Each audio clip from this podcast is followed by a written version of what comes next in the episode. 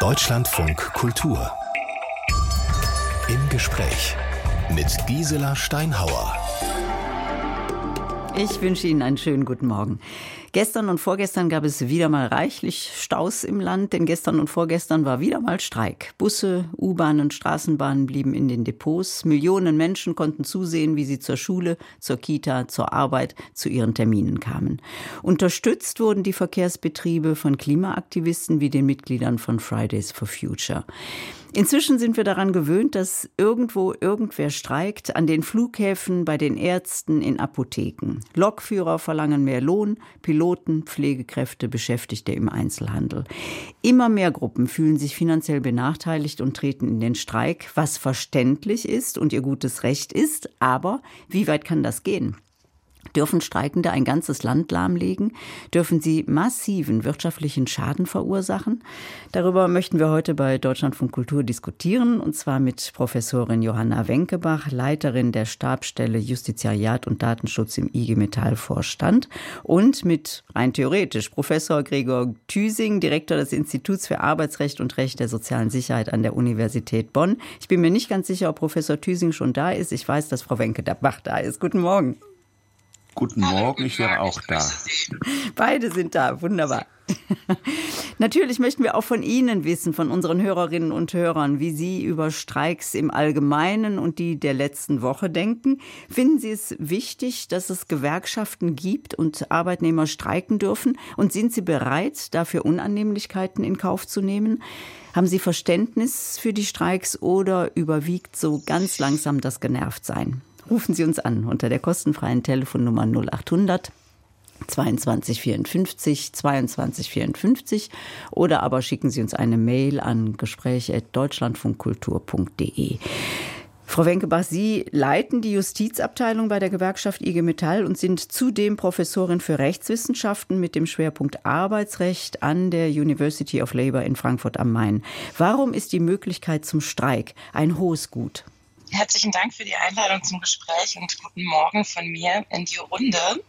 Ähm, das Streikrecht ist deshalb ein hohes Gut, weil es ähm, zum einen in unserer Verfassung steht, da steht zwar nicht explizit drin, dass wir ein Streikrecht haben, aber da steht die sogenannte Koalitionsfreiheit drin, also die Möglichkeit, sich zusammenzuschließen äh, in Verbänden. Für die Arbeitnehmenden sind es die Gewerkschaften, um die Arbeits- und Wirtschaftsbedingungen auszuhandeln. Und das Bundes Bundesverfassungsgericht sagt regelmäßig, und so betont es auch das Bundesarbeitsgericht, verhandeln ohne ein Streikrecht ist im Grunde genommen nicht mehr als kollektives Betteln. Deswegen ist das Streikrecht ganz essentiell, um diese verfassungsrechtliche Koalitionsfreiheit zu verwirklichen. Und ähm, das ist deshalb auch wichtig und steht aus diesem Grund in der Verfassung, weil sich in dieser Gesellschaft ganz zentrale Verteilungsfragen stellen, hallo, hallo. bei denen es ein großes Verhandlungsungleichgewicht gibt. Und äh, es ist sehr wichtig, ähm, dass das Streikrecht eben dazu beiträgt, die Arbeitnehmenden in eine annähernd gleiche und faire Verhandlungsposition zu bringen, wenn es um ihre Arbeitsbedingungen geht. Und das ist genau der Punkt. Also es darf gestreikt werden, wenn es um Arbeitsbedingungen geht, aber für was darf nicht gestreikt werden? Für politische Ziele äh, oder was ist außen vor? Äh, Sie steigen gleich ein mit den ganz äh, komplizierten verfassungs- und europarechtlichen Fragen. Wir sind ja angewiesen worden, uns nicht zu sehr als Juraprofessoren zu unterhalten, aber wenn Sie die Frage so stellen, dann können Sie auch ganz normal antworten. Tatsächlich gleich mit den Details um die Ecken kommen. Also so, dass wir es verstehen. Ja, ich, ich gebe mir Mühe äh, zu dieser frühen Uhrzeit. Arbeits- und Wirtschaftsbedingungen stehen äh, im Grundgesetz. Das ist das, wofür gestreikt werden darf. Ähm, es gibt ja kein Streikgesetz ähm, oder so etwas äh, in Deutschland. Das ist auch gut so, denn es soll ja gerade den Tarifvertragsparteien überlassen werden, autonom, es ist ein Freiheitsrecht, unter sich zu verhandeln. Ähm, alles, was der Gesetzgeber da regulieren würde, ähm, wäre letztlich eine Einschränkung dieser Autonomie. Ähm, trotzdem hat es natürlich über Jahrzehnte der Existenz unserer Verfassung ähm, Rechtsprechung gegeben, höchstrichterliche, die so einen gewissen Rahmen setzt. Und ähm, in sehr frühen Jahren zu man muss sagen, wirklich ähm, auch anderen politischen und gesellschaftlichen Zeiten hat das äh, Bundesarbeitsgericht ähm, die Tarifautonomie, also dieses Grundrecht so ausgelegt, dass politische Streiks, also Streiks zu politischen Zielen nicht zulässig seien. Mhm. Es gibt mhm. seitens der Wissenschaft mhm. berechtigte Kritik an dieser Auslegung. Es steht eben nicht so im Grundgesetz und wir haben europarechtliche Vorgaben, die diese Einschränkungen ähm, für dieses Grundrecht auf Arbeitskampf ähm, nicht vornehmen. Ähm, deswegen kann man diese Rechtsprechung durchaus kritisch sehen. Das können wir auch noch ähm, tun im Laufe der Sendung. ja. in der Welt. Genau. Mhm. Herr, Thüsing, da würde ich auch noch mal gerne diesen Punkt vertiefen. Also es gibt in Deutschland anders als in anderen Ländern kein Streikgesetz. Was bedeutet das genau? Also wer entscheidet zum Beispiel darüber, ob gestreikt werden darf? Das tun letztlich die Gerichte. Mhm. Bislang hat der politische Mut gefehlt, dass der Gesetzgeber die Verantwortung übernimmt, klare Regelungen zu setzen, wann gestreikt werden darf und wann nicht. Deswegen gibt es in bestimmten Bereichen Unsicherheit. Äh, Frau Wenkenbach hat gerade die Frage des politischen Streiks angesprochen und da eine gewisse Unsicherheit festgestellt, die andere vielleicht gar nicht so deutlich sehen würden. Aber andere Bereiche sind halt so unscharf konturiert, dass man sagen muss, ähm, die, man hat die Gerichte allein gelassen. Es gibt einen ganz bekannten und großen Arbeitsrechter, der ist leider inzwischen schon tot, Franz Gammelczek, der hat mal gesagt, Arbeitskampfrecht ist Richterrecht reinsten Wassers. Was ist Richterrecht? Richterrecht heißt, die Gerichte müssen aus der Koalitionsfreiheit, Artikel 9 Absatz 3 Grundgesetz, eigenständig Regeln herleiten, zu sagen, wann ein Streik zulässig ist und wann nicht. Und das können sie immer nur konkret an einem Einzelfall, der Ihnen vorliegt. Und Sie können das eben immer nur schrittweise und letztlich auch ein Stück weit unkoordiniert, weil es dann eben verschiedene Gerichte sind, die verschiedene Urteile und Beschlüsse sprechen.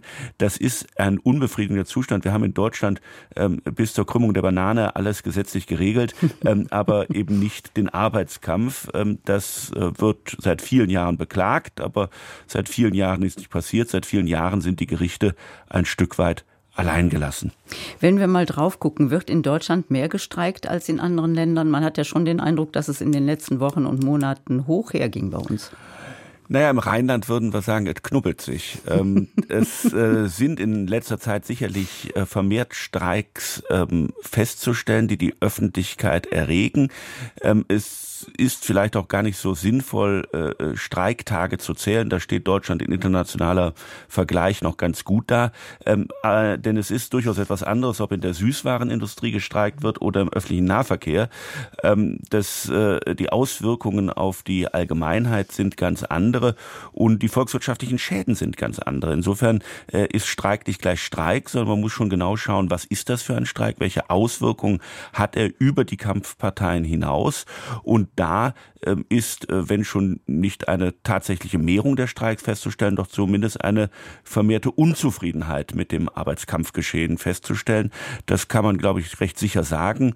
Und auch das mag ein Faktor sein, den man äh, durchaus berücksichtigen muss. Wenn Sie sagen, Deutschland steht Auf ganz gut da. beziehen Sie sich da, wenn Sie die Unzufriedenheit feststellen? Also ich kenne solche Untersuchungen noch nicht zur äh, Haltung in der Bevölkerung, ähm, dass es inzwischen alles zu viel sei. Ich glaube, das ist äh, in unterschiedlichen politischen Lagern sehr unterschiedlich, die Wahrnehmung. Ach, ich habe da gar nicht nach politischen Lagern unterschieden und keine Statistik bemüht. Ich rede mit Menschen und die sagen mir das.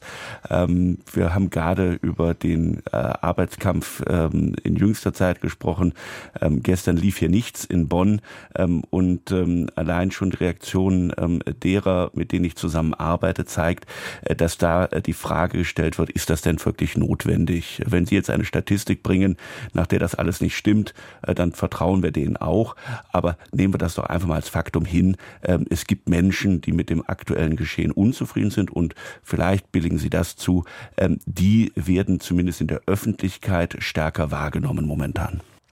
Deutschlandfunk Kultur im Gespräch mit dem Arbeitsrechtler Gregor Thüsing und der IG Metall Justiziarin Johanna Wenkebach. Im Januar legte die GDL den Bahnverkehr tagelang lahm. Dazu kam eine Streikwelle bei der Lufthansa und gerade haben wir zwei Tage Stillstand im ÖPNV hinter uns. Ist das gerechtfertigt oder braucht es mehr Grenzen? Darüber reden wir heute auch mit Ihnen und am Telefon ist Michael Pohl aus Bad Eisenach. Schönen guten Morgen, Herr Pohl. Schönen guten Morgen. Grüße Sie. Ja, äh, Bad Eisenach ist falsch. Äh, ich habe gesagt bei Eisenach. Bei Eisenach, Entschuldigung. Ja, die lustige Lutherstadt. ja. Herr Pohl, ja. wie sieht's aus mit Ihnen und Streiks und Ihrer Meinung zu den Streiks? Also ich finde es grundsätzlich richtig, dass man äh, vor die Türe geht und sein Plakat hochhält für bessere Arbeitsbedingungen. Mhm. Weil ich lebe auf dem Land. Hier fährt am Tag, keine Ahnung, achtmal der Bus mhm. in der Schulzeit. Am Sonntag fahren zwei Busse. Und da denke ich mir, da sollte man definitiv was verbessern. Ja. Sie würden also sagen, es braucht vor allen Dingen mehr Personal. Ich würde sagen, es braucht definitiv mehr Personal und es braucht auch mehr Angebote, weil zu meinem Einkaufsladen laufe ich jeden Tag 15 Kilometer und dann laufe ich 15 Kilometer zurück. Sind mehr Personal und mehr Angebote etwas, wofür man streiken kann, Herr Thüsing? Wir haben Fachkräftemangel und das Problem ist natürlich, dass wir uns alle mehr Fachkräfte wünschen. Aber kann man die erstreiken? Äh, natürlich kann man die erstreiken. Das ist ein tariflich regelbares Ziel. Das Problem der Bahn ist ja aktuell, dass das Streikziel der GDL letztlich weniger Personal war, nicht im Sinne von weniger Lokführer, aber geringere Arbeitszeiten. Äh, das heißt, dass eben äh, unter der aktuellen Situation, wenn nicht mehr Lokführer zur Verfügung stehen, äh, man in noch größere Personal Probleme hineinkommt. Ähm, aber um vielleicht nochmal äh, den Bogen zurück zum aktuellen Streikgeschehen zu schicken. Es ist natürlich so, äh, der ÖPNV ähm, hat eine ganz andere Betroffenheit ähm, für die Allgemeinheit. Ähm, und äh, die Frage ist, müssen wir nicht zu besseren Regelungen auch kommen, dass bestimmte Notdienste während des Streiks aufrechterhalten werden, dass eben nicht ganze äh, Dörfer äh, von ähm, äh, der übrigen Außenwelt ähm, verkehrstechnisch abgeschnitten werden. Ähm, und äh, das sind ja auch Dinge, die momentan als Forderungen auf den Tisch liegen, äh, den Streik nicht zu verhindern, den Streik nicht zu verbieten, den Streik nicht wirkungslos machen zu lassen, aber die Interessen der Allgemeinheit dadurch besser einzubeziehen, dass wir einfach intelligente Regelungen finden, wie Notdienste während des öffentlichen, ähm, während eines solchen Streiks äh, gewährleistet werden können. Hm. Woran liegt ist das? Ist absolut richtig. Ja. Absolut richtig. Woran liegt es, dass diese Notdienste nicht in der Form da sind, wie wir uns das wünschen? Naja, äh, es, die, wir haben ja Richterrecht, das habe ich eingangs schon mhm. gesagt, und die Gerichte haben das auch betont, dass die Interessen der Allgemeinheit in so einem Streik nicht außen vor gelassen werden dürfen.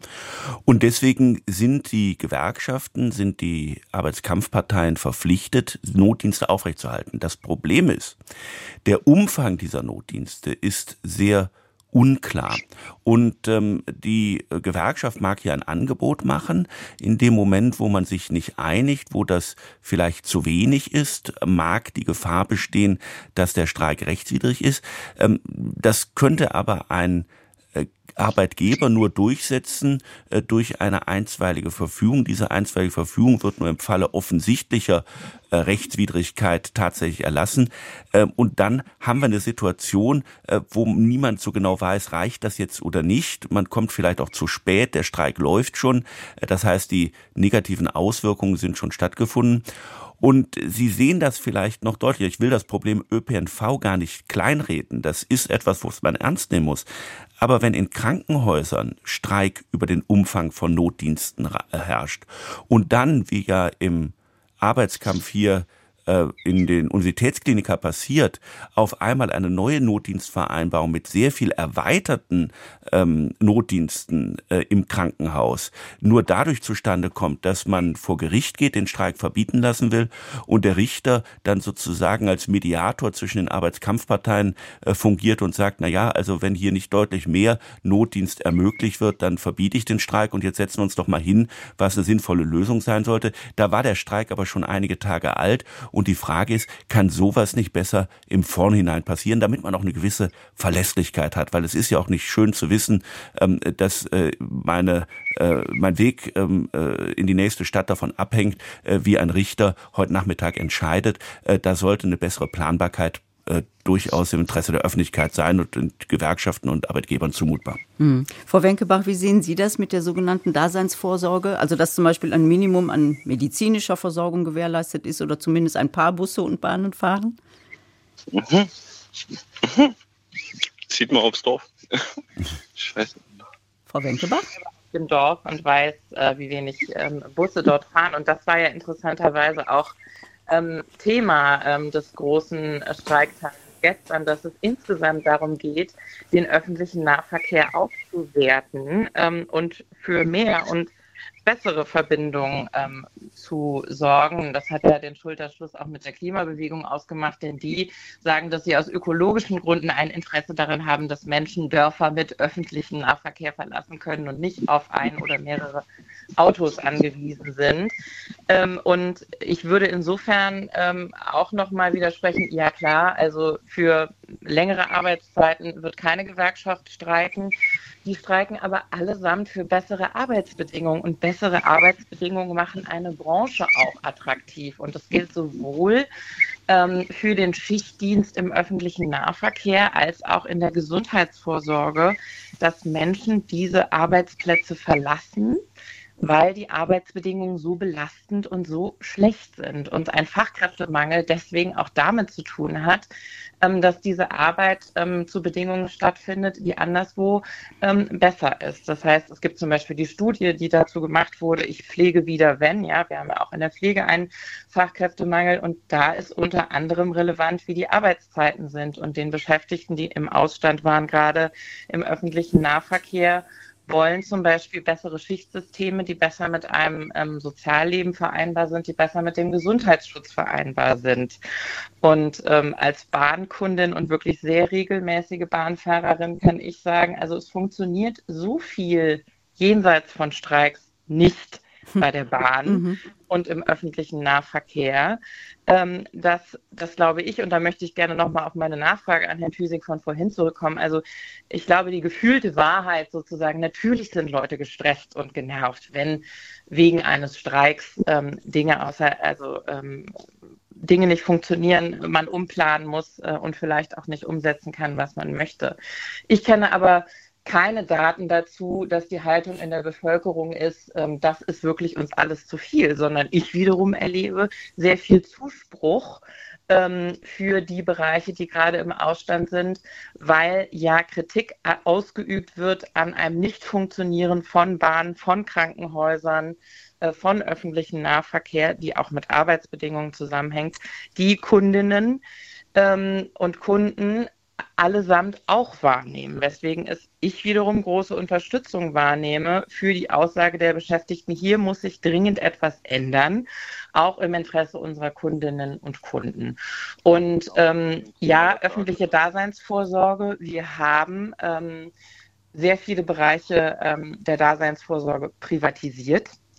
Und ähm, Beamten äh, haben ja kein Streikrecht hier. Ähm, das ist sozusagen die Idee, wer diese Dienste leitet, wird so vom Staat versorgt, dass eben das Grundrecht, ähm, das ich eben erläutert habe, in diesem Bereich keine Anwendung findet. Mit der Entscheidung zu privatisieren und das alles ökonomischen Regeln zu unterwerfen, müssen die Beschäftigten in diesen Bereichen aber auch die Möglichkeit haben, mit den Spielregeln des Kapitalismus, zu denen eben auch das Streikrecht als Gegengewicht gehört, mhm mhm. für bessere Bedingungen zu sorgen. Herr Pohl, nochmal Rückfrage an Sie. Herr Pohl, nochmal ganz kurz. Ähm, ja.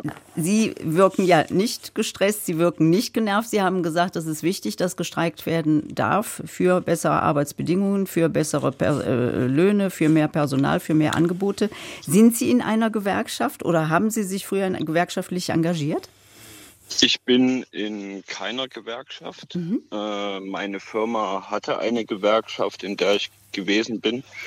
Und die haben halt für Leiharbeiter nichts gemacht, aber für die Festangestellten schon. Was ich, was ich mal äh, der netten Frau äh, sagen wollte. Frau Wenkebach, ja? Ich, ja, ich lebe in einem kleinen, kleinen Dorf. Und wenn ich in meinem Beruf eine drei Tage Schicht habe, äh, Quatsch. Ich habe eine rollende Woche. Ich habe früh, spät, Nachtschicht. Ja. Hm. Hm. Früh, spät, Nachtschicht. Mhm. Das kann ich hier, das kann ich hier gar nicht realisieren. Geht gar nicht. Und ich gehe garantiert, nicht, mhm. ich gehe garantiert nicht, ich gehe garantiert nicht arbeiten. Und vorher laufe ich 25 Kilometer zu meiner Firma und dann laufe ja. ich abends 25 Kilometer wieder zurück. Ja. Das geht nicht. Weil der letzte ja. Bus fährt 18.20 Uhr und der früheste Bus fährt 6.12 Uhr. Ja. ja. Das, und da äh, ist völlig klar. Ich habe ein 49-Euro-Ticket, aber was bringt es mir? Mhm. Nix. Mhm. Vielleicht mal ein Wochenendausflug in die Stadt. Mm, nein. Ich schlafe lieber in meiner Wohnung in meinem Bett. Ja. Also ich glaube, Herr Thüsing, äh, wenn Sie noch mal, wenn Sie noch mal auf Frau Wenkebach antworten. Also erst Dankeschön, Herr Pohl. Herr Pohl, ich schlafe ja. auch lieber in meinem Bett, das ist vollkommen richtig. Ähm, ja. Nein, ich äh, äh, äh, schwätzen wir Befindlichkeiten nicht weg. Ähm, es gibt eine Unzufriedenheit, ob die stärker ist oder weniger, ob wir Zuspruch bekommen oder nicht. Äh, das können wir alles mal dahinstellen lassen. Ähm, und ähm, die Unzufriedenen zu quantifizieren ist vielleicht auch gar nicht so wichtig, als festzustellen, dass es sie gibt und sie sind sicherlich ein relevanter Teil. Und die Frage ist, ähm, können wir nicht möglichst viele Interessen berücksichtigen? Das Interesse der Gewerkschaften, wirkungsmächtig zu streiken, das ist selbstverständlich und man hat hier auch verfassungsrechtlichen Schutz, ähm, den man äh, guten Gewissens in Anspruch nehmen kann. Aber es ist eben genauso legitim, wenn jemand sagt, ich bin auf die Bahn angewiesen, ich bin auf den ÖPNV angewiesen und jeder Tag, wo er nicht fährt, ist für mich ein Tag, der mit Problemen verbunden sind. Und ähm, deswegen äh, sollten wir doch weniger äh, versuchen, ähm, äh, Statistiken in Frage zu stellen oder herbeizuziehen. Ähm, an dem Spiel will ich mich gar nicht beteiligen, äh, sondern zu fragen, können wir nicht doch Lösungen finden, wo diese Interessen Interessen insgesamt besser berücksichtigt werden. Und da komme ich nochmal drauf hinaus. Ähm, wenn wir bessere Regelungen zum Notdienst hätten, hm. die von vornherein festlegen, vielleicht mit einer Vorlauffrist, bevor der Streik beginnt, dann und dann fährt diese Bahn, beziehungsweise diese Form von Gesundheitsvorsorge im Krankenhaus sind noch möglich und andere nicht. Äh, dass wir da äh, Planungssicherheit haben, dass wir vielleicht auch äh, eine gewisse Expertise von außen haben, die da vermittelnd in diesen ja sehr konfliktträchtigen Situationen eingreifen kann, dass da jemand ist, der sich an den Gesprächen über den Notdienst beteiligt, gleichsam als Anwalt der Allgemeinheit.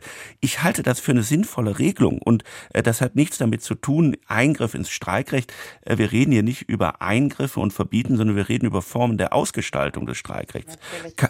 Äh, kein Mensch ist eine Insel ähm, und auch kein Streik findet außerhalb äh, gesellschaftlicher Wirklichkeiten statt.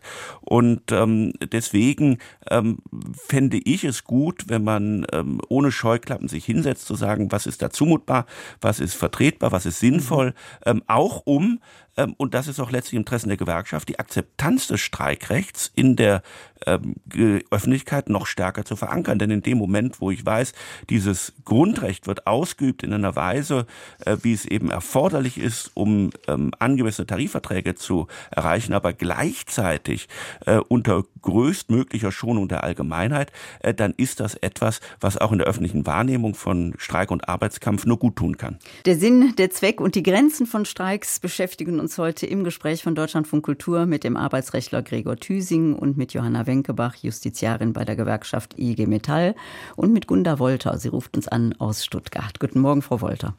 Guten Morgen, grüße Sie. Ihre Meinung bitte. Ja, mir fehlt ein bisschen, dass man vielleicht mal vorab über die Bedingungen spricht, um was es bei den Streikenden eigentlich geht. Mhm. Weshalb streiken sie dann überhaupt? Weil es ist oft so, alle haben eine Meinung und es ist ja auch, man streitet sich, aber um was streikt, wird denn eigentlich da gestreikt?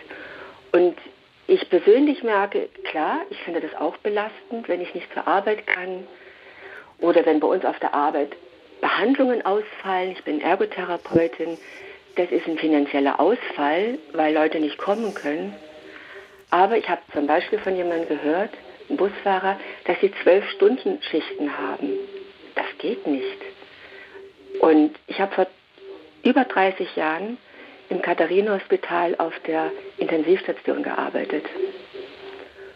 Und da haben auch, da wurden auch schon Streiks durchgeführt, weil die Schichten zu lang waren, Mehrfachschichten. Und ich habe nur ein Jahr dort gearbeitet. Und in diesem Jahr haben mehrere gekündigt, oben haben was ganz anderes gemacht. Einer hat Architektur studiert, die andere ist eine Kneipe, hat eine Kneipe geöffnet, ein Mann. Also die sind alle rausgegangen, weil sie sagten, es ändert sich nicht, es ist so belastend und das ist schon 30 Jahre her. Mhm. Ist denn Frau Wolter damals im Krankenhaus versucht worden zu streiken? Also haben sich Menschen zusammengefunden und haben gesagt, wir müssen was tun, wir müssen uns wehren? Ja, das gab es damals schon. Mhm. Das wurde auch äh, Fahrradtouren diesbezüglich gemacht in Stuttgart. Und das ist es halt. Es wurde damals schon innerhalb des Krankenhauses viel darüber diskutiert, über den, Disku äh, über den Betriebsrat. Und es passiert irgendwie nichts. Und das, ich kann das echt gut verstehen. Ich habe auch Angst, ins Krankenhaus zu gehen mittlerweile, weil ich denke, oh Gott, möge mir nichts passieren, dass ich schön gesund bleibe. Mhm. Aber ich kann auch verstehen, dass die Leute sagen, ich kann nicht mehr. Also damals war der Streik ergebnislos oder dass sich wehren war ergebnislos. Haben Sie ein bisschen mitverfolgt, wie sich das im Laufe der letzten Jahrzehnte dann entwickelt hat? Ist die Situation besser geworden? Das kann ich jetzt nicht im Detail mhm. sagen, das, weil ich bin selber nach einem Jahr gegangen mhm. Mhm. und das weiß ich nicht. Aber wenn man jetzt mal schaut in der Corona-Zeit, da war das ja auch so, dass die Leute ja, viele haben gesagt, es liegt gar nicht so an den vielen Infektion, äh, äh, kranken Menschen, sondern es liegt am Personal. Und ich lag vor zwei Jahren im Krankenhaus, auch wieder im Katharinenhospital, wegen einem Wirbelproblem. Mhm. Und da war ich auch erstaunt, wie das da auf der Station abgeht. Also das muss ich sagen, wo ich dachte, ich bin froh, dass ich nicht schwer krank war ja, und auf viel Hilfe angewiesen. Es ist einfach so. Aber es geht mir insgesamt nicht darum, dass ich so, ich würde das schön finden, wenn mehr Details kommen. Warum wird eigentlich gestreikt? Welche Forderungen sind denn da, dass man auch ein bisschen nachvollziehen kann, wenn Busfahrer, Bahnen, Flugpiloten äh, nicht starten, wenn im Krankenhaus gestreikt wird? Dass man die Fakten besser kennt. Genau, mhm. weil wir reden, mhm. dass wirklich um Fakten reden ja. und nicht nur um Meinungen. Ja. Weil Frau, da haben alle was. Ja. Frau, Frau Wenkebach, Streik ist ja immer das letzte Mittel. Was erreichen Sie durch Streiks, was in Verhandlungen nicht erreicht werden kann? Ähm, ich wollte mich erstmal bei Frau Wolter für die Einschätzung äh, bedanken. Das ähm, ging ja in die Richtung dessen, was ich eben versucht habe zu erläutern. Und ich finde, das äh, macht einen ganz wichtigen Aspekt deutlich. Also den Menschen, die streiken, denen ist ja ihre Arbeit ähm, und das, was die Arbeit gerade im Dienstleistungsbereich für Menschen bewirkt, überhaupt nicht egal. Ähm, sie haben ein Verantwortungsgefühl ähm, für die Zusammenhänge. Ähm, und ich finde es sehr bezeichnend, weil gerade im Bereich der Pflege, den ich eben schon angesprochen habe, und den spricht auch Herr Thüsing an, wenn er über diese Notdienste redet oder den Krankenhausbereich, gerade da sind die Menschen ja in Streiks getreten und in diese Auseinandersetzungen, weil sie genau das erlebt haben, wie Frau Wolter es beschrieben hat, dass sie im Grunde genommen ihre Arbeit an den Menschen unter den aktuellen Bedingungen überhaupt nicht mehr so machen können, wie es gerade auch ihrem Arbeitsethos entspricht. Und ähm, ja, ich finde auch den Hinweis von Frau Wolter sehr richtig. Also ich habe gestern noch mal recherchiert, Verdi, die zu den Streiks ähm, aufgerufen haben, ist ja nicht meine Gewerkschaft. Deswegen muss ich mir so ein bisschen im Internet ähm, noch mal die Hintergründe der Forderungen erschließen. Da findet man sehr viel. Es wird sehr viel produziert für Social Media, ähm, wo Streikende erklären, warum sie da stehen, was ihnen wichtig ist. Ähm, aber das ist sozusagen der Transport, finde ich tatsächlich auch in den Medien und das ist eine Entscheidung, ähm, könnte größer sein, ähm, mhm. da die Anliegen zu erläutern, die hinter den Streiks stehen und auch ja. die Forderungen ja. zu erläutern. Und nochmal zu Ihrer Frage, ähm, Frau Steinhauer ähm, das hatte ich ja schon eingangs gesagt, es braucht eben den Streik, wenn man am Verhandlungstisch nicht weiterkommt. Und da gibt es wirklich sehr viele Beispiele dafür, dass eben äh, Forderungen angehört würden dann gesagt würden, ja, kein Geld, da geht nichts, nichts zu machen. Ähm, und dann würde es an dieser Stelle enden. Mhm.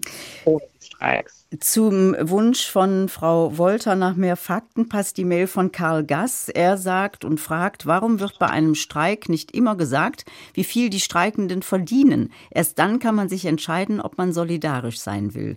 Das ist ja genau der Punkt. Eine Gewerkschaft könnte ja hingehen und sagen, Leute, wir verdienen die Summe X und wir möchten die Summe Y haben.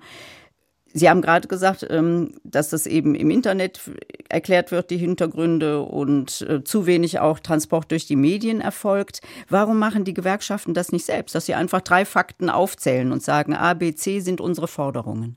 Hm, Habe ich ja gerade gesagt, das wird sehr intensiv gemacht. Also wenn man sich die Seiten von Verdi beispielsweise anschaut, ähm, die sind übervoll mit allen Informationen. Im Internet. Äh, ähm, Aber nicht beim Streik selbst. Also man sieht ja wenig Plakate, auf denen steht, wir fordern die Summe so und so.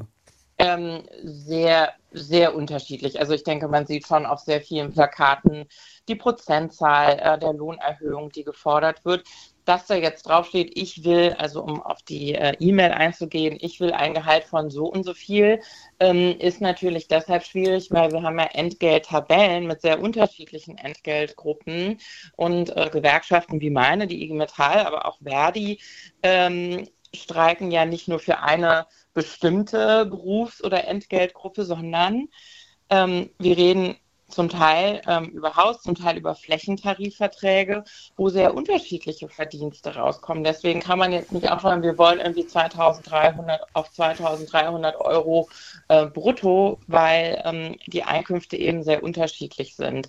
Aber ich glaube, die Gewerkschaften, das können Sie mir glauben, äh, setzen enorme Ressourcen ein, um das zu vermitteln, ähm, wofür sie streiken, wie auch die Situationen in den Betrieben sind. Mhm. Die Frage ist eben, wie es aufgegriffen und medial weiter weiterverarbeitet wird. Darauf haben wir ja keinen Einfluss. Herr Thüsing. Ich finde das spannend, ähm, Frau Wolter, Herr Gass. Ähm, Sie erweitern die Diskussion und gucken, ähm, hat nicht der Arbeitskampf und die Berechtigung des Arbeitskampfs und die Legitimation des Arbeitskampfs nicht auch damit zu tun, wie viel die verdienen. Ähm, ich verkürze das äh, mal ganz äh, unsachlich zu sagen, je weniger ich da verdiene, äh, desto eher ähm, soll ein Streik äh, tolerierbar sein. Ähm, ich will mal zwei, ich hoffe nicht allzu dumme Gedanken mit in Diskussion einbringen. Ähm, ich glaube, so nachvollziehbar diese Argumentation ist, ähm, so gefährlich ist sie, weil es das Streikgrundrecht besteht natürlich auch für diejenigen, die schon ganz gut verdienen und mehr verdienen wollen. Und auch ein Arzt, der vielleicht mehr verdient oder wahrscheinlich mehr verdient als äh, die meisten anderen Arbeitnehmer, ähm, der hat ein Grundrecht, das ihm ermöglicht, seine Arbeit niederzulegen, um besser zu verdienen. Und wenn er das tut, ist das genauso legitim, als wenn es die Krankenschwester, der Krankenpfleger tut. Ähm, deswegen, ähm, es gibt eine Diskussion unter Juristen, die fragen, ob wir bei der Verhältnismäßigkeit nicht tatsächlich auf das schauen müssen, was Sie gerade angesprochen haben. Verhältnismäßigkeit, ich muss das ganz kurz erklären, ähm, ist eben der Maßstab, an dem wir die Rechtmäßigkeit eines Streiks beurteilen. Der Streik ist eine scharfe Waffe und muss deswegen verhältnismäßig sein. Und die Frage, was verhältnismäßig ist, ist im Einzelfall eben ganz schwer zu beurteilen. Die ganz herrschende Meinung sagt, die Höhe der Forderung, die Höhe des bisherigen Verdienstes sind dabei nicht zu berücksichtigen und ich halte das letztlich für richtig. Ich will Ihnen aber auf eine andere Weise, und das ist mein zweiter Gedanke, recht geben. Dort, wo es Gewerkschaften gibt, sind Lohnzuwächse überhaupt manchmal erst möglich. Und es ist ähm, ein Problem unserer Zeit, dass die großen Verbände, die sich noch für das große Ganze engagieren und interessieren. Das sind die Kirchen, das sind die Parteien, das sind die Gewerkschaften, so ein bisschen schwindsüchtig werden in unserer individualistischen Gesellschaft. Und wir haben natürlich ein Interesse daran, ähm, dass wir diese mediatisierenden Instanzen, die die Gesellschaft noch zusammenhalten, die im Grunde Ausdruck auch von Solidarität sind, möglichst stark dastehen. Sonst äh, fliegen wir ganz äh, nach außen und sonst driftet uns alles auseinander. Und man muss sehen, ähm, die Gewerkschaften in dem Moment, wo sie fest verankert sind in unserer gesellschaftlichen Wirklichkeit, werden immer verantwortungsvoll letztlich von sich aus auch mit dem Streikrecht umgehen und umgehen können. In dem Moment, wo man das Gefühl hat, dass die allgemeinen Interessen in ihrem Wirken nicht mehr hinreichend berücksichtigt werden, in dem Moment werden sie es auch in der Außendarstellung schwierig haben. Mhm. Und ähm, deswegen werbe ich nochmal dafür, das, was ja Grundlage jeder Diskussion sein müssen, Arbeitskampf muss eine scharfe Waffe bleiben, um dem Arbeitgeber notfalls zu dem zu zwingen, was er nicht will. Aber dennoch zu schauen, wie wir die Interessen der Allgemeinheit in diesen Bereichen des Arbeitskampfs möglichst berücksichtigen, dass wir am Ende einerseits gute Arbeitsbedingungen stehen, andererseits aber Arbeitnehmer sich nicht die Frage stellen müssen, wie komme ich zur Arbeit, Eltern sich nicht die Frage stellen müssen, wer betreut mein Kind und Kranke sich nicht die Frage stellen müssen, kriege ich überhaupt die Operation, die jetzt so dringend nötig ist. Immer mehr Streiks, wo sind die Grenzen? Darüber diskutieren wir heute bei Deutschlandfunk Kultur mit dem Arbeitsrechtler Gregor Thüsing und der IG Metall Justiziarin Johanna Wenkebach und mit Bibiana Wohlgemuth, die uns aus Berlin anruft. Guten Morgen, Frau Wohlgemuth. Hallo, schönen guten Morgen in die Runde. Wie sind Sie durch die Streiks der letzten Tage gekommen in Berlin? Ja, ich würde mal sagen, ich ähm, bin schon Anfang 60 und ich habe es sportlich gehalten. Also ähm, ja, ich wohne so in den äh, Außer Außenbezirken und ähm, musste meine Reisegruppe abholen und äh, die äh, konnten mich leider nicht irgendwie bei mir zu Hause abholen, weil die Distanzen hier in Berlin sehr weitläufig sind. Und wenn denn die BVG nicht fährt, also die Berliner Verkehrsgesellschaft, äh, dann ähm, ja, hat man wirklich ein Problem. Und ich, mh, mm, ja, ich bin ganz früh los, um wirklich pünktlich bei äh, meiner Reisegruppe anzukommen und äh, hatte Glück, dass ich noch ein Taxi kriegen konnte, um wenigstens dann auf die S-Bahn umzusteigen. Und und jetzt ist es so, dass dass ich denke, ja, also wenn wenn die sich nicht einigen, ähm, ich fahre auch mit der Bahn, dann dann ist man immer so ähm, aufgeschmissen, weil ich habe kein Auto. Ne? Ich, ich bin hier als Fußgängerin und ähm, da wird ja immer geworben, Leute, lasst euer Auto stehen. Ähm, ich kann auch nicht mehr Fahrrad fahren, weil ich eine Behinderung habe. Also ich habe gewisse Handicaps zu überwinden, um meinen Job zu machen, um, um, um, um pünktlich da zu sein und äh, Verbindlichkeiten einzuhalten. Und ähm, ich finde es sehr ambivalent. Ich kenne die Argumente der äh, BVG, also gerade der, der Busfahrer, ähm, die manchmal äh, absolut äh, in Zeitdruck sind. Und das ist äh, hier ein sehr anstrengender anstrengender Job als Busfahrerin und Busfahrer, ähm, ähm, ja, hier auch ähm, die Arbeit dann zu leisten. Ne? Mhm. Und, und ich finde, ja, und, und ich, ich, ich springe immer hinter, hin und her zwischen den Argumenten, weil zum anderen äh, finde ich finde ich es auch sehr einleuchtend, darüber zu sprechen, Work-Life-Balance, weil man hat ja auch nur ein Leben, wo man sich dann bei der Arbeit, beim Arbeitgeber ähm, verdingt quasi.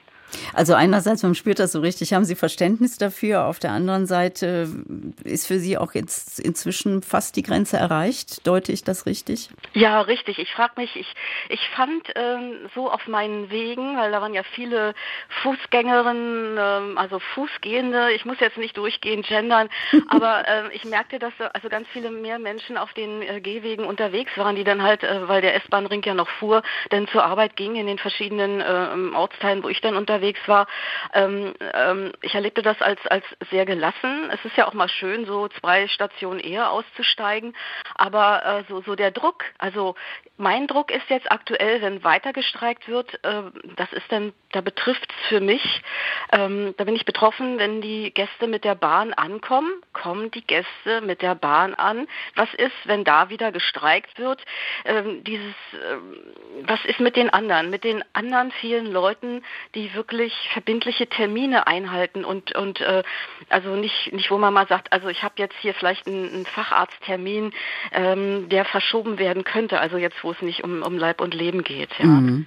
Äh, also ganz einfach, um, um darzustellen, ich mache meinen Job, ich bin zuverlässig, ich komme auch zum Job, wenn gestreikt wird, egal wie ich mich da krumm lege. Und wenn ich am Tag zweimal äh, drei Kilometer laufen muss, was ich denn letztendlich hier getan habe.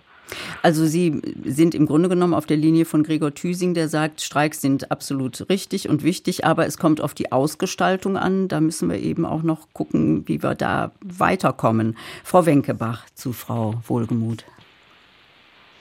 Ja, Frau Wohlgemuth, danke für Ihre differenzierte Einschätzung. Sie haben ja wirklich ähm, erschwerte Bedingungen ähm, und dass Sie trotzdem so respektvoll gegenüber dem Anliegen der Streikenden ähm, argumentieren, davor ziehe ich meinen Hut. Ähm, ich muss nochmal erklären, glaube ich, dass die Problematik ist ähm, in der Daseinsvorsorge genauso wie in allen anderen Bereichen, dass Streik nur funktioniert, wenn er spürbar ist und Folgen hat. Ähm, und dass die Funktion des Streikrechts in unserem Wirtschaftssystem und als ganz wichtigen, ganz wichtigem Element ähm, für einen gerechten Ausgleich in dieser vermachteten Wirtschaft. Das Streikrecht funktioniert nur, wenn Streiks Schaden auslösen. Ähm, in in meinen Branchen ist das so, ähm, ich bin ja in der IG Metall, ähm, das heißt, wir sind in der Metall- und Elektroindustrie. Da ähm, sind in der Regel ähm, die Unternehmen betroffen. Ähm, in der Daseinsvorsorge, über die wir jetzt die ganze Zeit reden, sind eben auch andere Menschen betroffen. Trotzdem funktioniert das Streikrecht eben nicht, wenn es diese Effekte nicht, äh, nicht erzielen kann. Und ähm, die Beschäftigten haben dann für das, ähm, was Frau Wohlgemuth ja auch genannt hat, nichts in der Hand, um Work-Life-Balance ähm, das Ende von den von Frau Wolter angesprochenen Zwölf-Stunden-Schichten, ähm, Entlastung und gesunde Arbeitsbedingungen tatsächlich am Verhandlungstisch auch durchzusetzen. Und ähm, das, was Herr Thüsing äh, vorschlägt, und ich äh, möchte da wirklich nochmal ausführlicher eingehen, nicht jetzt, ähm, um nicht mit den Nachrichten in Konflikt zu kommen, aber gerne nochmal darauf zurückkommen. Nur schon mal der eine Satz.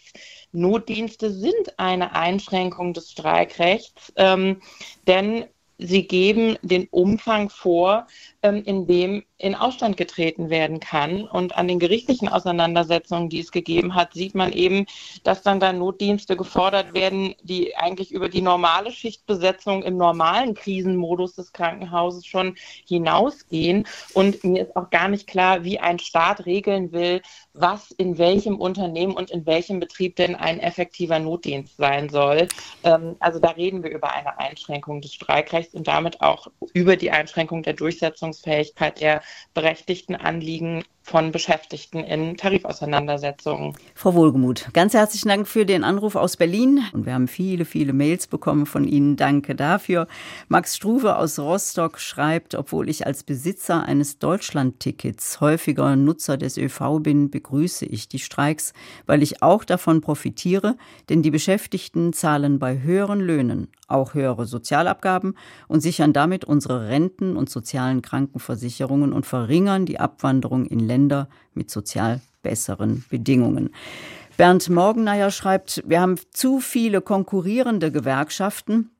Die Argumente für das Streikrecht sind schön und gut, wenn aber verschiedene Gewerkschaften miteinander konkurrieren und einige Gewerkschaftsführer sich vor der Rente noch ein Denkmal setzen wollen, dann kann ich das nicht mehr verstehen. Selbst ich, der ich normalerweise auf den ÖPNV schwöre, denke darüber nach, mein Deutschlandticket zu kündigen und nur noch mit dem Auto zu fahren. Ich bin bei Fahrten ins Zentrum sowohl auf die S-Bahn als auch auf die U-Bahn angewiesen. Gabi Süd erzählt, dass sie nicht auf dem Land lebt, sondern mitten in der Großstadt Hamburg. Und sie musste gestern zur Streikzeit mit der 91-jährigen Mutter am Stadtrand zum Arzt fahren. Sie musste die Mutter zum Arzt begleiten, wo während des Streiks kein öffentlicher Nahverkehr mehr hinfuhr. Ich habe, schreibt Gabi Süd, über 80 Euro Taxikosten ausgegeben.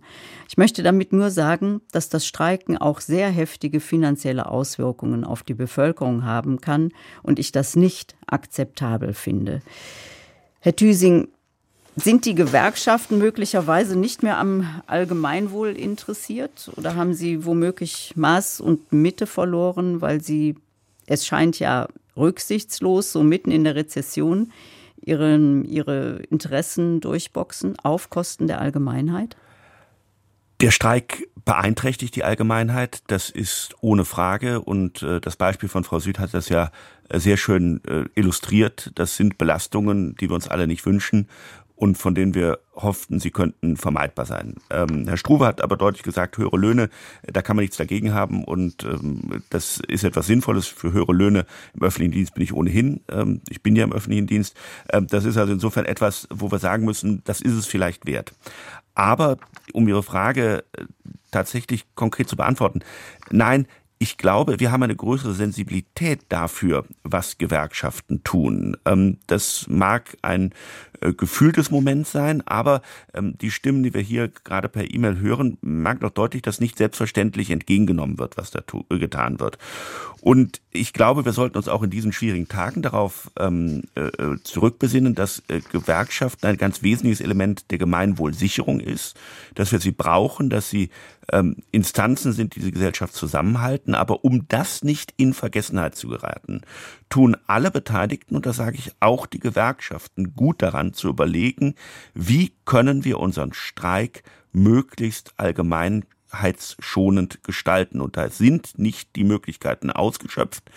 Es ist immer klar, ähm, Frau Wenkner hat das sehr deutlich gesagt, ein Streik muss wehtun aber er soll eben dem Arbeitgeber wehtun. Er soll nicht der Öffentlichkeit wehtun. Und weil gerade auch ein Beispiel aus der Gesundheitsvorsorge genannt wurde, wenn wir uns darüber unterhalten, ähm, ob nicht bessere Regelungen im Notdienst in Krankenhäusern möglich sind, die zu mehr Intensivbetten führen würden, und das war Gegenstand der Verhandlungen vor den Arbeitsgerichten anlässlich des Universitätsklinikerstreiks, dann können da ganz viele Intensivbetten noch freigeschaltet werden, ohne äh, dass der Streik dadurch eine stumpfe Waffe wird, ähm, weil an anderen Bereichen verdient äh, ein Krankenhaus durchaus sehr viel mehr.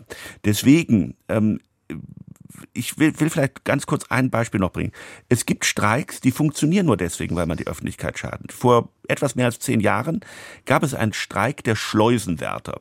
Ähm, diese Schleusenwärterstreiks, äh, das hätte der Bund, wenn er auf seine ähm, negativen Konsequenzen achtet, ewig in Kauf nehmen können. Denn, die Hebegebühren, die ihm dadurch entgingen, dass keine Schleuse mehr funktionierten, waren viel, viel weniger als das, was er an äh, Lohnkosten sparte. Das heißt, äh, dort, wo es ohnehin ein Zuschussgeschäft ist im Sinne äh, der Sicherung von Allgemeininteressen, dort ist ein Streik eben ähm, äh, naturgemäß darauf ausgerichtet, die Dritten zu schädigen. Und deswegen ist es ganz wichtig, auch um die Akzeptanz äh, von Gewerkschaften in der Öffentlichkeit nicht zu gefährden, die Akzeptanz des Arbeitskampfsystems, dass wir uns ähm, mit hörendem Herzen, mit offenem Blick hinsetzen, zu sagen, was können wir nicht besser machen, äh, damit solche Beeinträchtigungen 80 Euro ähm, Taxikosten ähm, nicht äh, äh, allzu oft passieren, vielleicht gar nicht passieren. Ich möchte Heide Rose Straub mit in die Runde nehmen, weil auch sie, wenn ich das richtig sehe, als Stichwort das Stichwort Taxikosten hat. Guten Morgen, Frau Straub. Ja, guten Morgen. Ähm, also ich möchte über meine Erfahrung vom letzten Streik, Bahnstreik berichten. Ich wohne in Köln, das ist äh, circa 35 Kilometer entfernt von Stuttgart und äh, hatte einen wichtigen Termin in Esslingen, habe die Hotline angerufen und die haben gesagt, ja, das ist kein Problem. Also ich fand, dass dieser äh, letzte Bahnstreik einfach chaotisch war und äh, das war, lief dann so, dass ich dann eben nicht mehr von Esslingen nach Köln ähm, ohne Taxi nach Hause kam. Ich hatte eine Frau gefunden, dann haben wir uns ein Taxi geteilt, ja, weil, weil sich dann ähm, plötzlich dürfen die ja äh, das äh, Stellwerk in Wendlingen auch zum Streik entschlossen hatte. Und das fand ich dann schon ich habe wirklich auch Verständnis, ja, ich bin selber Erzieherin, öffentlicher Dienst, mhm. ja, mhm. mit 60, ich habe wirklich Verständnis und ich habe gern ausgeschlafene Busfahrer und ja, dass ich sicher hinkomme. Aber so chaotisch. Also ich habe natürlich jetzt keine Erfahrung im Streikrecht, ja, oder so, dieses, was, das ist ja sehr komplex alles. Aber wie das auf mich gewirkt hat, da kam in mir dann doch Unmut hoch, gell. Und ähm, wie hoch dann, waren die Taxikosten, Frau Straub, die Sie sich geteilt gut, haben? Nachdem ich mich mit einer Frau, das ging noch, ich musste ja dann noch, äh, das waren dann von bis Blochingen bin ich nur noch gekommen. Gut, Sie kennen sich ja dann nicht aus in Berlin, aber auf jeden Fall hatte ich noch geteilt mit mhm. einer, 12,50 Euro. Und dann musste ich noch über die Brücke laufen und ähm, äh, weil ich da also nicht, nicht direkt, also und mit dem Fahrrad kann mhm. ich auch nicht. Und ja, das, und das kann ich, also sorry, ich, Ja, gut. Und da finde ich halt, dass letztendlich, äh, wenn es auch um Fürsorge geht ähm, von einem Staat, dass ich so langsam der Meinung bin, dass in äh, Entscheiderpositionen äh, Menschen in der Politik sind, die fehl am Platze sind, ja. Die haben wahrscheinlich 80 Euro, die habe ich nicht als Erzieherin, ja. Und ähm, weiß ich nicht, ist eine Mutmaßung. Mhm. Und ich finde es halt ganz witzig, dieser Bahnhof in Wendling, der ist jetzt mit Kunst bestückt. Also da steige ich ein und um, um das, ich muss zwei Stationen brauche ich, um in die nächste Kreisstadt zu kommen. Und da haben sie jetzt ein Kunstobjekt für teures Geld, wirklich ja. sehr schön, ja. eine Reisende mit ja. zwei Rädern, aber ohne Kopf. Und da frage ich mich, warum ist die Reisende ohne Kopf und nicht die Verantwortlichen, die das dem einzelnen Bürger zumuten? Frau Schraub, mit diesem Bild möchte, möchte ich mich bei Ihnen bedanken. Schönes Bild. Frau Wenkebach.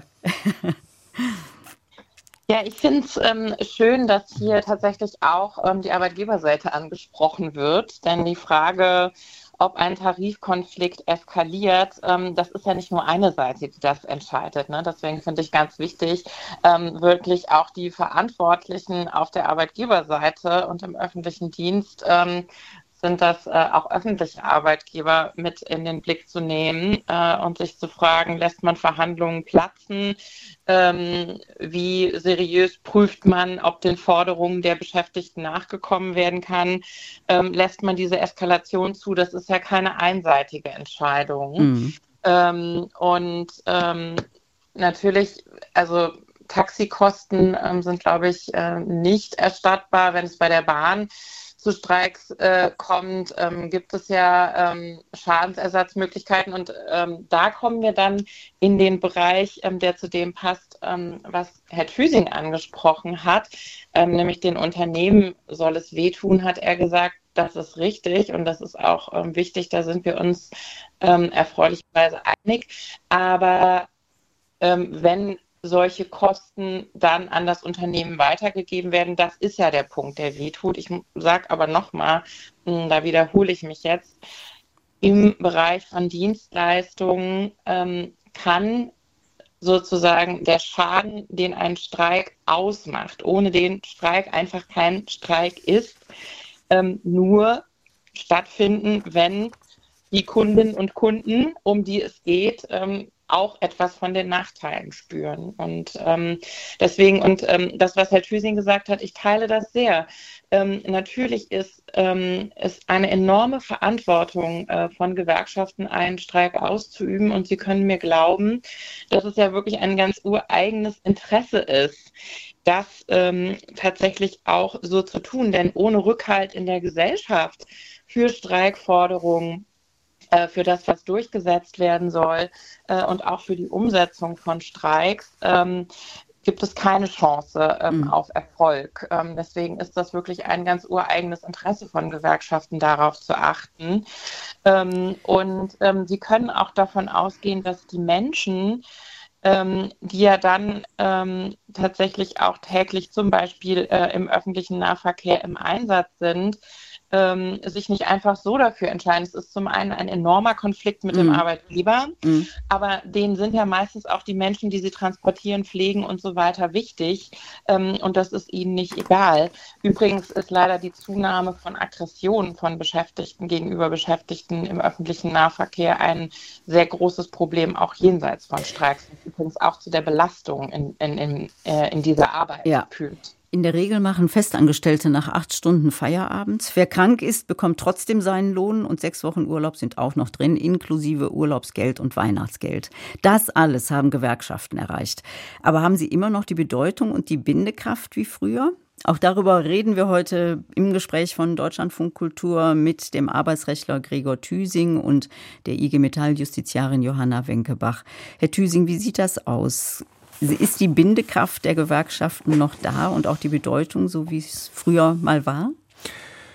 Äh, die Bindekraft ähm, unserer Gesellschaft ist insgesamt etwas brüchiger geworden. Wenn wir sehen, ähm, in der öffentlichen Wahrnehmung und wahrscheinlich auch in den gesellschaftlichen Realitäten, äh, merken wir doch, äh, dass äh, ehemalige Ränder überschritten werden und öfters und deutlich überschritten werden, als das in der Vergangenheit der Fall war. Die Diskussionen werden schwieriger miteinander. Und da war es immer gut, dass man Institutionen haben, die sich als äh, Verantwortliche für die Gesellschaft insgesamt fühlten. Das sind die Volksparteien, das waren auch die Kirchen und sie sind auch die Kirchen, aber es sind eben auch die Gewerkschaften. Es hat früher zum guten Ton gehört, in der Gewerkschaft zu sein. Da war der Großvater in der Gewerkschaft, der Vater in der Gewerkschaft und die Tochter ist es jetzt auch. Ähm, dass diese Selbstverständlichkeit hat abgenommen. Das hat damit zu tun, dass unsere Arbeitswelt sich äh, wandelt. Ähm, die Arbeitsbedingungen werden anderes. Hat damit zu tun, dass unsere Gesellschaft sich wandelt. Wir individualisieren. Das ist ein internationaler Trend. Es ist ganz fürchterlich zu sehen, wenn Sie den USA sehen. Äh, da haben wir inzwischen eine äh, Union Coverage, eine Gewerkschaftsbindung äh, von weniger als sechs Prozent im privaten Sektor. Äh, da trudeln die Gewerkschaften so langsam in die Bedeutungslosigkeit hinein. Ähm, äh, deswegen, ähm, das ist sicherlich festzustellen und wir müssen sehen, ähm, dass wir es schaffen, diese Instanzen, die ja für Zusammenhalt in der Gesellschaft, für soziale Verantwortung stehen, zu stärken und auch die Akzeptanz dieser Institutionen.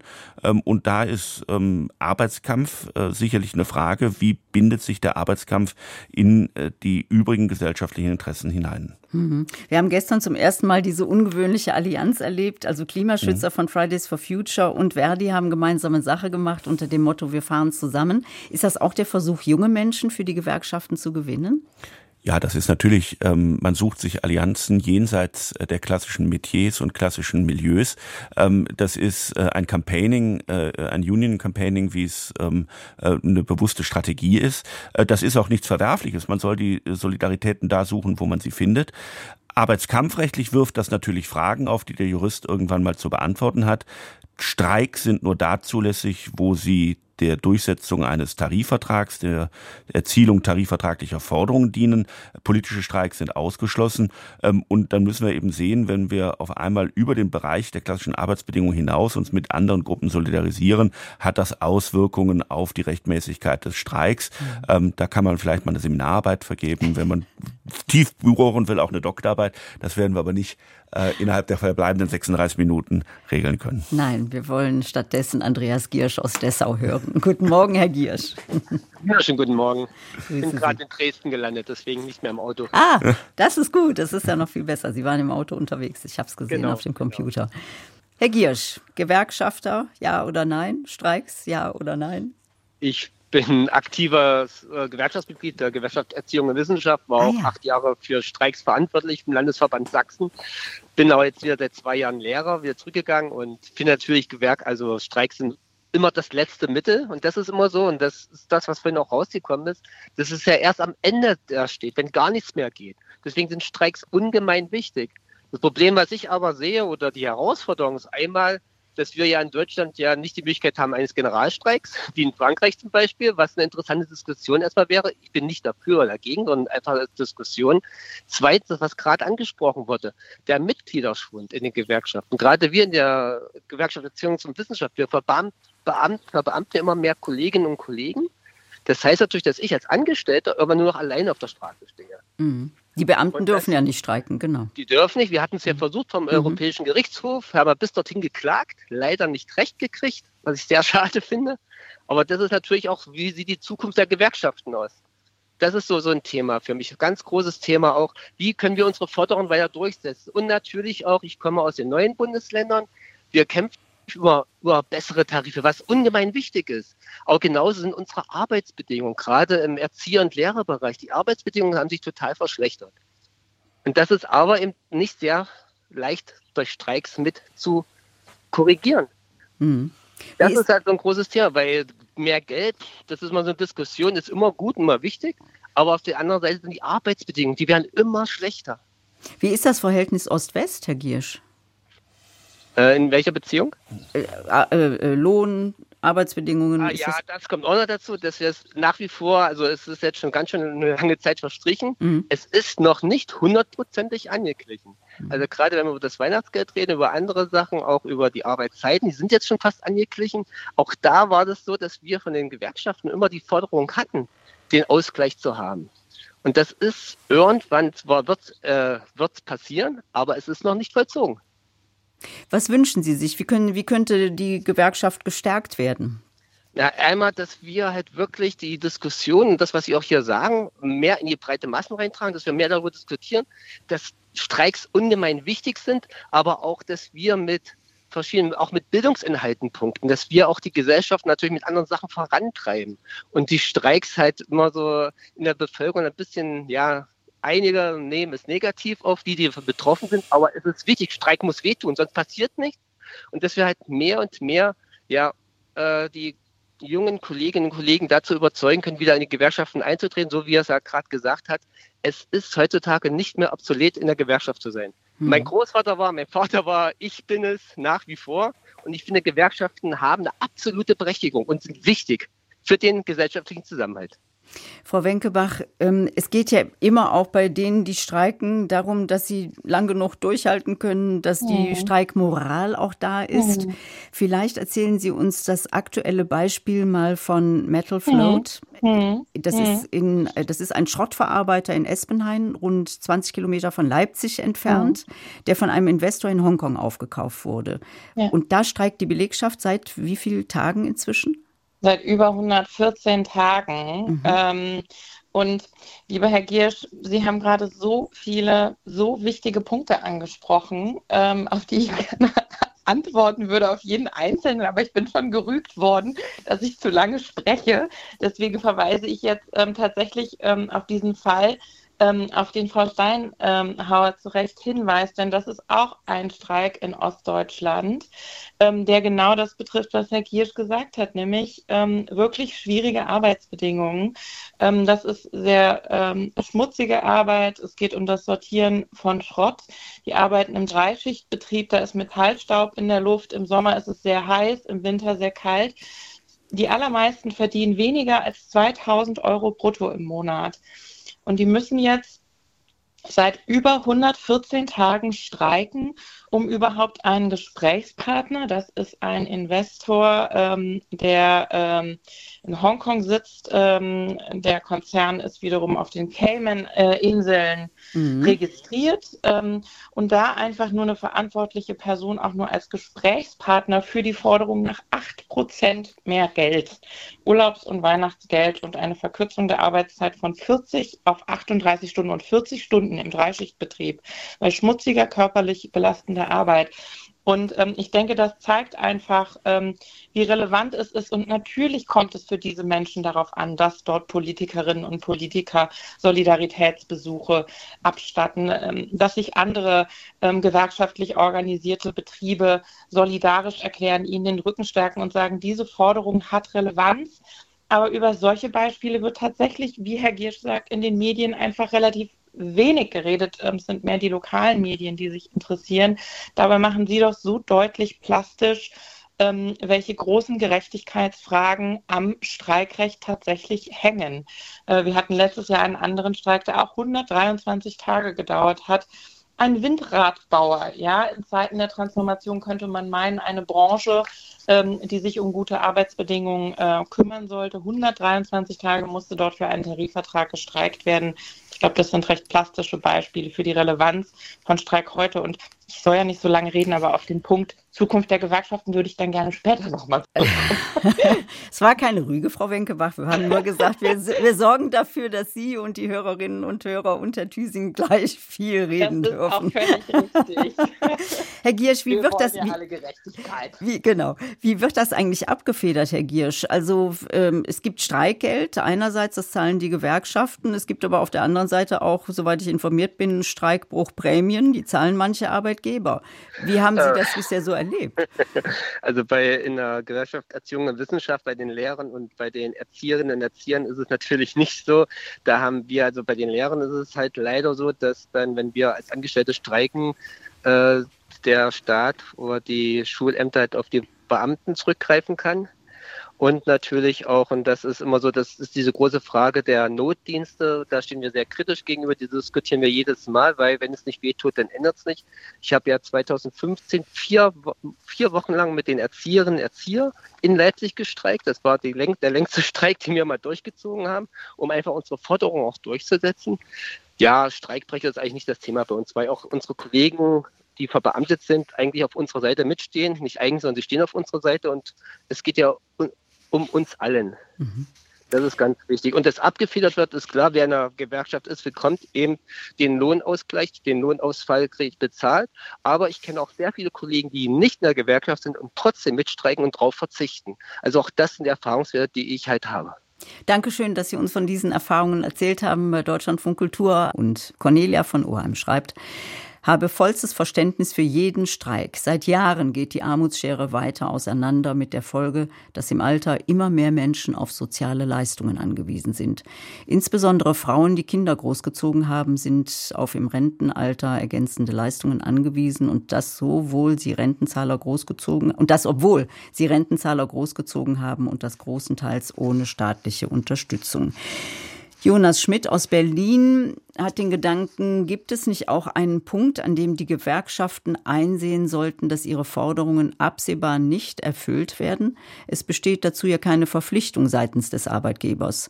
Sollen die Verhandlungen dann nicht einfach eingestellt und sich mit dem Scheitern derselben abgefunden werden? Man kann eben nicht immer alles haben. Zudem richtet man durch eine solche Vorgehensweise oft doch zusätzlichen Schaden an. Am Telefon wartet Norbert Bandur. Guten Morgen, Herr Bandur. Ja, guten Morgen.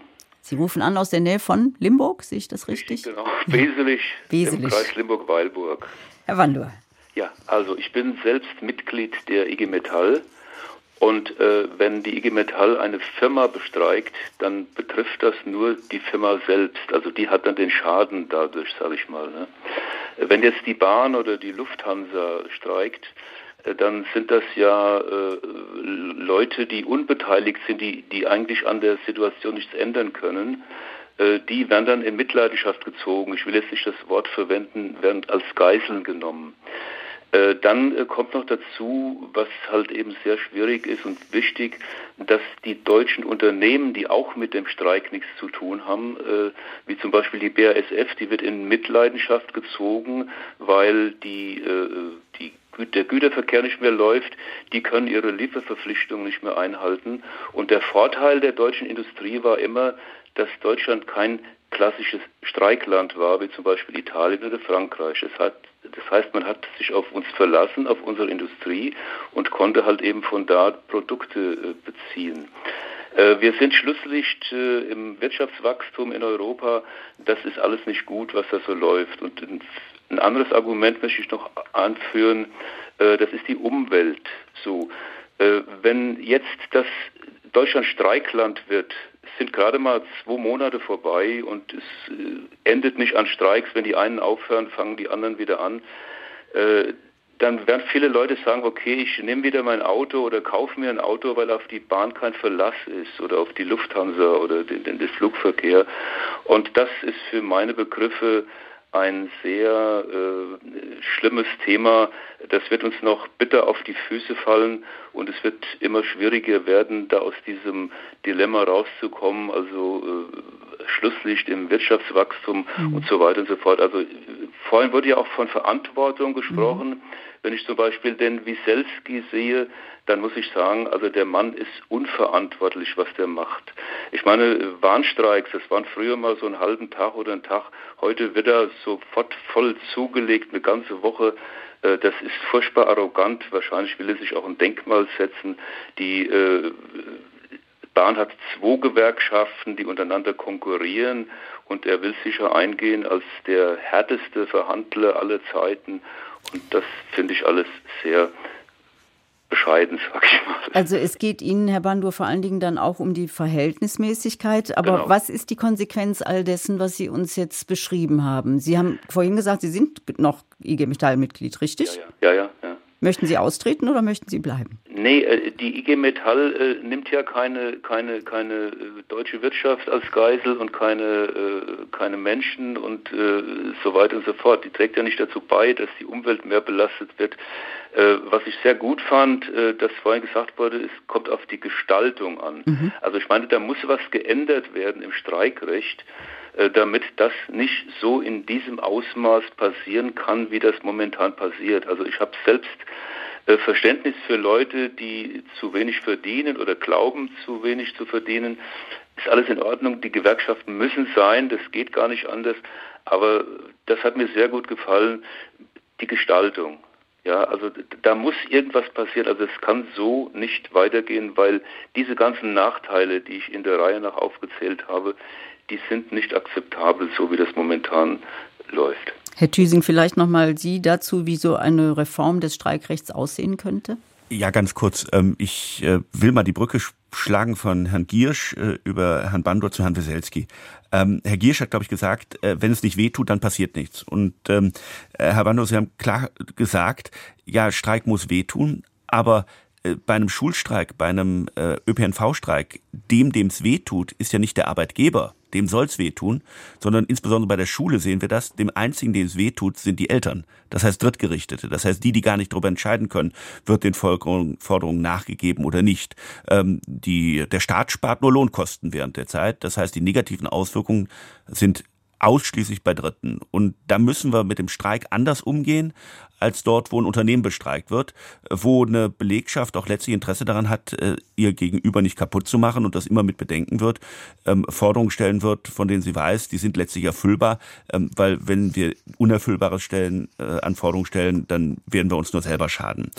Deswegen, äh, ich darf das Stichwort aufgreifen, ähm, wir brauchen intelligentere Regelung. Wir müssen die Bereitschaft haben, erstmal von allen Seiten nicht zu sagen, nee, jede Regelung ist eine Einschränkung des Streikrechts, das lassen wir nicht mit uns machen, sondern zu gucken, ja, ich akzeptiere, dass mein Gegenüber, der vielleicht überlegt, was kann man besser machen, äh, meine legitimen Interessen anerkennt und mal schaut, äh, wie können wir die Allgemeinheit besser mit einbinden. Und da ähm, hat vor ganz wenigen Wochen in Großbritannien die Politik gezeigt, dass sie durchaus handlungsfähig ist. Wir haben nämlich seit Dezember vergangenen Jahres den sogenannten Strikes Minimum Service Level Act. Da gibt es eine Gesetzgebung, die jetzt in Kraft getreten ist, die für ganz bestimmte Bereiche, nämlich zunächst Gesundheitsversorgung, aber eben auch Public Transport, Education, also Schule und Bildung und ähm, äh, äh, äh, Nuklearversorgung, äh, besondere Regel, äh, Ermächtigungen schaffen an die Regierung durch bestimmte ähm, beauftragte äh, Instanzen Notdienste festzulegen, die während des Streiks eingehalten werden müssen. Und dann ähm, muss der hat der Arbeitgeber das Recht im Rahmen dieser durch einen dritten festgelegten Notdienste tatsächlich Arbeitskräfte einzusetzen führt zu mehr Verlässlichkeit. Und das Interessante ist in der Diskussion dass eben gerade das Argument auch gewiesen wird, wenn wir die Gewerkschaften ähm, fest in unserer Gesellschaft auch verankern wollen, dann müssen wir sie akzeptable machen. Und dazu gehört eben, dass wir auch in jedem Fall sicherstellen, dass diese Bereiche aufrechterhalten werden, auch wenn Gewerkschaften das selber nicht denken. Und hier wurde das Beispiel Wieselski genannt. Äh, ähm, ich will das nicht personalisieren, das wäre immer falsch. Aber dass die GDL diese umfassenden Streikmaßnahmen gemacht hat zu einem Zeitpunkt, wo die Öffentlichkeit gesagt hätte, Schlichtung wäre doch viel besser, das ist etwas, was nicht nur auf die GDL selber zurückfällt in der öffentlichen Meinung, sondern alle äh, Gewerkschaften in ähm, Kollektivhaft mhm. nimmt. Hm. Und deswegen glaube ich, ist es gut, dass man darüber nachdenkt, finden wir hier nicht gesetzgeberische Regelungen. Herr Bandur, ich habe noch eine Frage an Sie. Wie ist Ihre Einschätzung zu der Mail von Jonas Schmidt, der ja vorgeschlagen hat, ob es oder gesagt hat, ob es nicht einen Punkt gibt, an dem die Gewerkschaften einsehen sollten, dass ihre, ihre Forderungen absehbar nicht erfüllt werden? Gut, das ist immer, äh, das ist immer eine Sache äh, der Verhandlung. Also mhm. wenn ich jetzt äh, zwei Verhandlungspartner habe, dann muss jeder zunächst mal in seine Richtung über- oder untertreiben. Ja. Also ich meine, das, ja, das ist ein schwieriges Thema, aber ich denke mal, was vorhin gesagt wurde, das klingt sehr hoffnungsvoll. Ich hoffe halt eben nur, dass das auch von der Politik in Zusammenarbeit mit den Gewerkschaften aufgegriffen wird, dass man auch mal einsieht, also irgendwo äh, überschreite ich jetzt eine rote Linie. Also das, das mhm. kann ich, das kann ich weder der deutschen Wirtschaft noch den Reisenden in der Bahn oder äh, der Umwelt zumuten. Aber diese, diese Einsicht zu kriegen, äh, die, das ist natürlich schwierig, wie man zum Beispiel im Fall von der GDL sieht. Ja, die Schlichtung wird dann schon von vornherein ausgeschlossen. Das war früher mal so das, das Mittel der Wahl, um Schlimmeres zu verhindern. verhindern. Äh, das wird heute, die, die gehen dann schon da raus, wenn die nicht alle Forderungen erfüllen, die, die, die weichen keinen Schritt zurück. Äh, das habe ich oft bei der IG Metall erlebt. Dann hat man irgendwie eine Vorstellung, die ein bisschen übertrieben ist. Und dann weiß man schon im Vorfeld, also irgendwo in der Mitte wird man sich treffen. Und der das, vermisse, ja. das, das vermisse ich, diese ja. Kompromissbereitschaft, ja. diese, diese Härte, die da jetzt an den Tag gelegt wird. Diese, also das, das, ist, das ist erschreckend, sage ich mal. Herr Bandur, vielen Dank für den Anruf Gerne. aus Limburg. Und wir gehen von Limburg nach München zu Marianne Wagner. Guten Morgen, Frau Wagner. Ja, guten Morgen. Ähm, also es ist eigentlich alles schon gesagt worden. Ich bin eine absolute Befürworterin des Streiks und der Gewerkschaften und äh, die Härte, die mein Vorredner gerade ähm, angesprochen hat, die äh, erlebe ich auch gerade, aber ehrlich gesagt aus Konzernsicht. Ich arbeite für die größte Verlagsgruppe weltweit oder europaweit und ähm, die entlässt gerade 10 Prozent ihrer Belegschaft. Mhm. Das wird natürlich nicht, nicht, wird nicht so genannt, das sind Freiwilligenprogramme, bla bla bla, Konzernsprech. Und ähm, das ist wirklich bitter und, ähm, äh, und der, mit dem Argument, dass eben die Rendite ähm, auf 10 Prozent muss, was absurd ist in der Verlagsbranche. Mit Büchern kann man keine Renditen von 10 Prozent erwirken.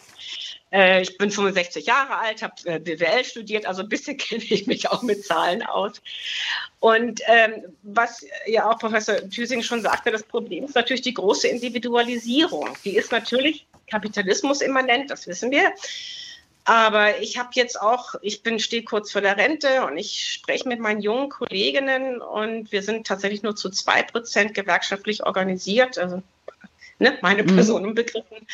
Und ich sage auch, ihr müsst euch organisieren in Parteien, in äh, Gewerkschaften. Okay, Gewerkschaften ist nicht jedermanns Sache, aber es gibt ja andere Organisationen und ich sage, ihr schafft das als Individuen nicht. Ich meine, guckt euch das mal an. Mercedes 8000 Leute, die Deutsche Bank 3000 Leute, die fallen ja alle ins Sozialnetz, was mhm. ja zum Glück ein solidarisches ist, unbenommen. Aber wo soll denn das hinführen? Das können wir doch alles gar nicht mehr auffangen. Und die Konzerne reiben sich die Hände, die Renditen steigen. Das ist eine Frage der Zeit. Da wird diese Verlagsgruppe wieder das beste Geschäftsergebnis aller Zeiten in, die, in, in, in den Medien ver, ähm, ver, verkünden. So. Also eigentlich nur ein Plädoyer aber ich weiß nicht, wie ich das den jungen Kolleginnen schmackhaft machen kann. Es sind zum großen Teil die Älteren bei uns, die in der Gewerkschaft sind. Das wurde jetzt ja auch schon ein paar Mal mhm. gesagt. Also von meiner Seite nur ein Plädoyer, aber ich weiß nicht, wie ich da äh, rankommen. Danke für, dieses, danke für dieses Plädoyer, Frau Wenkebach. Was ist Ihnen durch den Kopf gegangen bei diesem Plädoyer?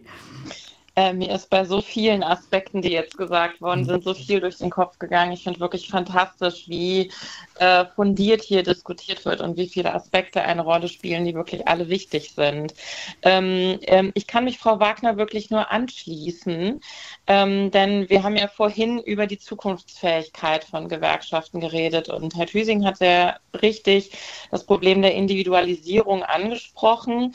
Ich möchte noch mal auf ähm, einen unseren äh, unsere ersten Hörer zurückkommen, nämlich Herrn Pohl, der gesagt hat, ähm, er ist nicht mehr in einer Gewerkschaft, weil seine Gewerkschaft für Leiharbeit nichts getan hat. Und das ist zum Beispiel ein strukturelles Beispiel für Herausforderungen, denen sich Gewerkschaften neben dieser gesellschaftlichen Stimmung ähm, stellen mussten, nämlich die Zerfaserung von Arbeit und von Belegschaften durch Leiharbeit, Werkverträge, Auslagerungen.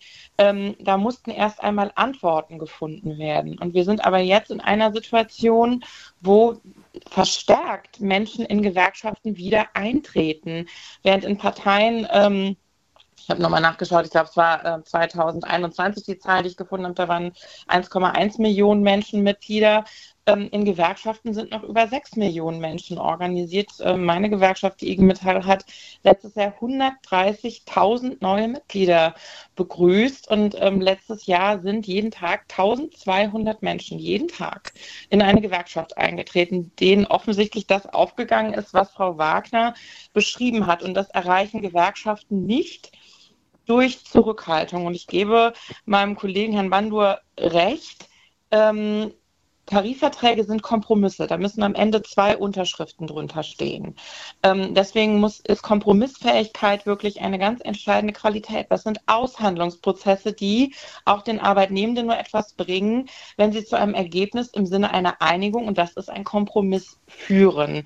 Allerdings halte ich von der ähm, Idee, die eingebracht wurde, von einem Hörer dann aufzugeben. Also ich sage es nochmal.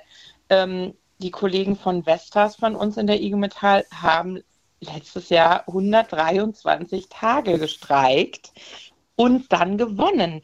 Manchmal muss man auch durchhalten und kämpfen und oft werden eben Argumente vorgeschoben, warum alles nicht geht. Das hat Frau Wagner ja gerade geschildert.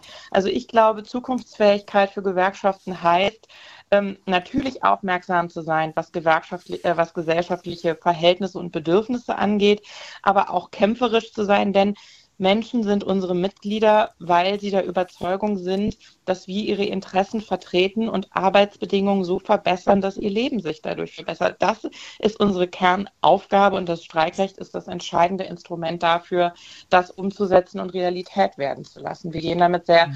verantwortungsvoll um. Mhm. Und ein letzter Hinweis zu dem Beispiel aus äh, Großbritannien von Herrn Hüsing. Ich bin sehr gespannt, ob das ähm, der gerichtlichen Überprüfung äh, hält. Die Gewerkschaften haben dagegen geklagt, denn sie das halten das für eine unrechtmäßige Beschränkung des Streikrechts. Ähm, eine Einschätzung, die ich teile. Werden die Gerichte entscheiden, ob diese ähm, Gesetzgebung Bestand hat ähm, zur Beschränkung des Streikrechts in der Daseinsvorsorge. Frau Wagner, vielen Dank für den Anruf aus München. Wir gucken in die Zukunft und schauen uns mögliche Lösungen an. Vorher aber noch die Mail von Marlon Adam. Ich vermisse in der Debatte die Kritik an der Privatisierung der Bahn. Ohne diese gäbe es auch keine Streiks bei der Bahn. Streiks haben uns die Arbeitsbedingungen erkämpft, die wir heute haben. Und sie sind eine der wenigen Möglichkeiten, dass Beschäftigte ihre Interessen gegenüber den Arbeitgebern durchsetzen.